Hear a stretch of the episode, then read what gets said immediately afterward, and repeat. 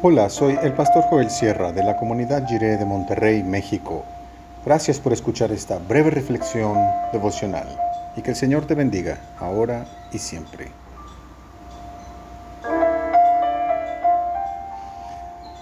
Uno de los doce. Dice Marcos 14, del 10 al 11, 10 y 11 en la versión La Palabra.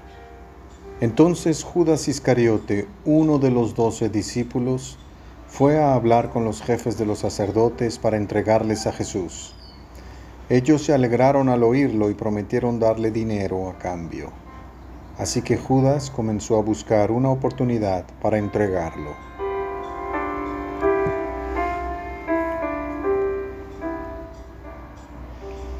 La narración de Marcos es breve y concisa. No nos brinda muchos detalles, solo nos dice lo que pasó y en muchos pasajes nos deja la tarea de atar cabos, de hacer conexiones, de inferir cuáles pudieran ser los motivos o las explicaciones. Este parece ser uno de ellos. ¿Por qué tomó Judas esta iniciativa de entregar a Jesús? En los otros evangelios esta iniciativa se relaciona directamente con la acción del diablo, y sin duda el enemigo tuvo mucho que ver. Pero en Marcos solo se dice que él era uno de los doce. Por lo tanto, posiblemente la explicación que el evangelista quisiera que surja es aquella que resulte del proceso de autoexamen que realicen los mismos discípulos. En la traición de Jesús estamos involucrados todos sus seguidores. En cierta forma, fuimos Judas y yo quienes entregamos a Jesús. Muy recientemente en el pasaje hubo una llamada de atención por parte del maestro.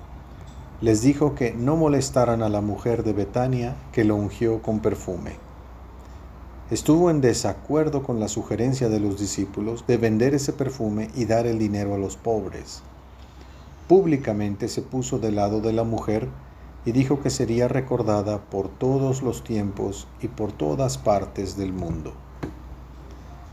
¿Y si Judas se sintió ofendido por esa llamada de atención?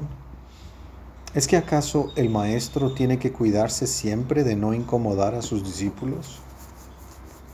Algunos han sugerido que lo que Judas buscaba era precipitar el encuentro crucial entre el Señor Jesús y las autoridades de Jerusalén. Así, Judas buscaba un tipo de protagonismo motivado por la intención de ayudar a Cristo.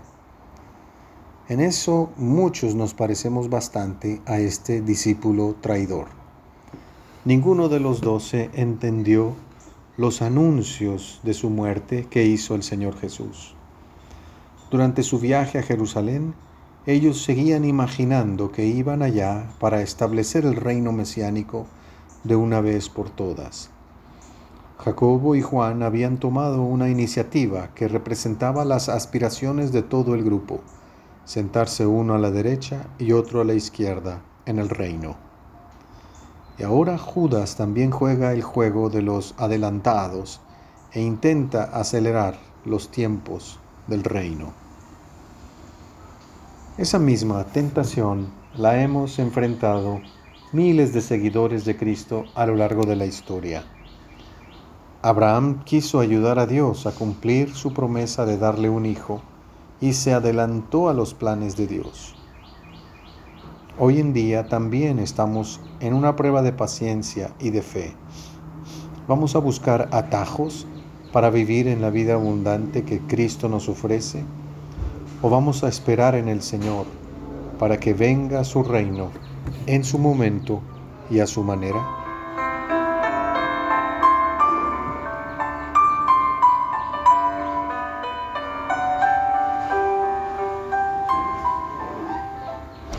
Oremos. Señor, enséñanos a esperar en ti para no caer en la tentación de traicionarte. Amén. El pueblo de Dios no debe nunca dejar de asombrarse por la maravillosa gracia de Dios.